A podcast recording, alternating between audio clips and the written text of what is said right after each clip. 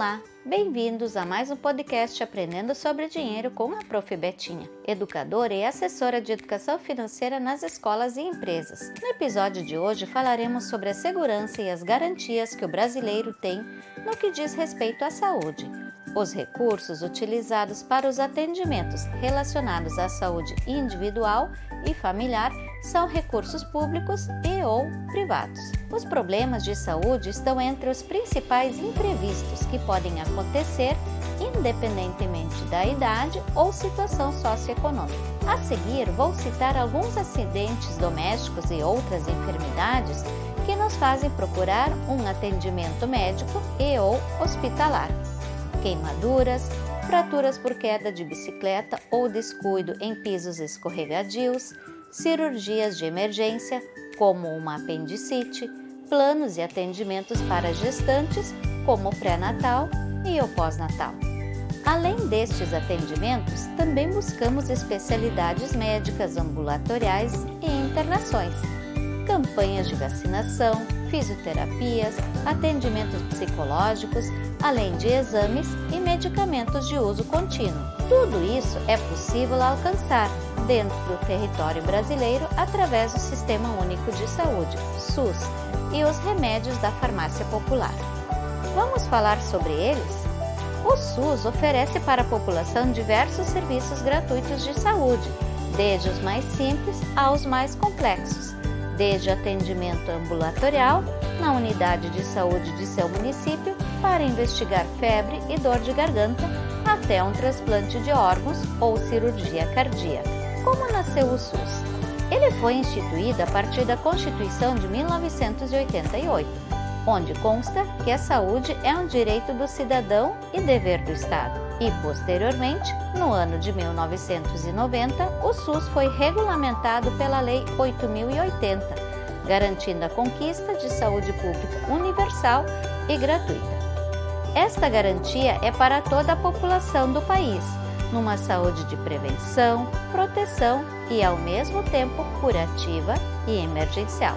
Nesse sentido, houve queda de mortalidade infantil e o aumento da expectativa de vida no campo e na cidade.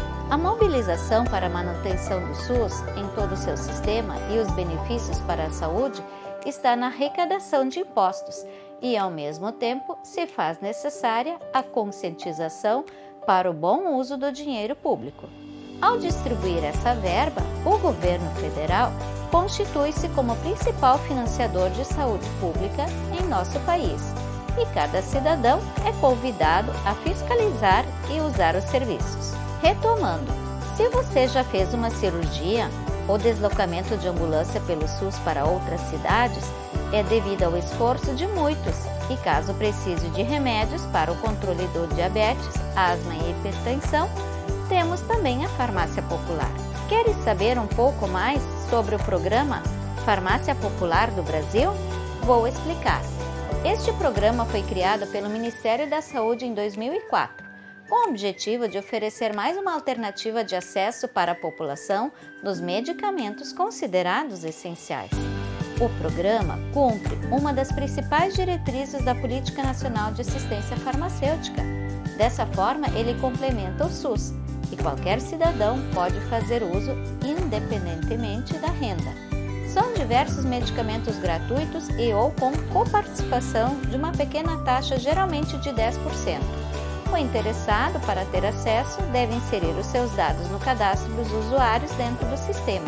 A medicação precisa ter receita médica.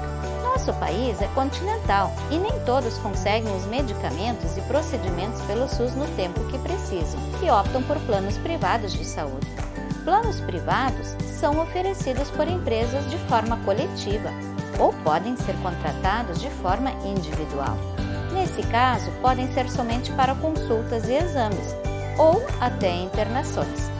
Geralmente, se forem empresariais, o valor é descontado na folha de pagamento e os individuais possuem dias de vencimento e, se forem pagos fora do prazo, perdem a cobertura, causando transtornos diversos e até novos prazos de carência. As taxas variam de acordo com a idade, sendo que a partir dos 50 anos de idade começam a ficar mais caras, pois os riscos de problemas cardiovasculares e processos de envelhecimento tendem a exigir mais idas a hospitais e serviços de saúde. Quando esses planos são contratados, consomem uma parcela de sua renda e nem sempre precisamos usá-los com frequência. Cada caso é um caso e precisamos contabilizar esse dinheiro no orçamento familiar, principalmente se tiverem crianças ou idosos, garantindo uma maior tranquilidade. Lembre, uma alimentação adequada e atividades físicas são forma de prevenção à sua saúde. Portanto, cuidar da saúde e pesquisar preços são dois hábitos importantes. No próximo podcast Aprendendo sobre Dinheiro, falaremos sobre as possibilidades de consumo e o comércio local. Até lá!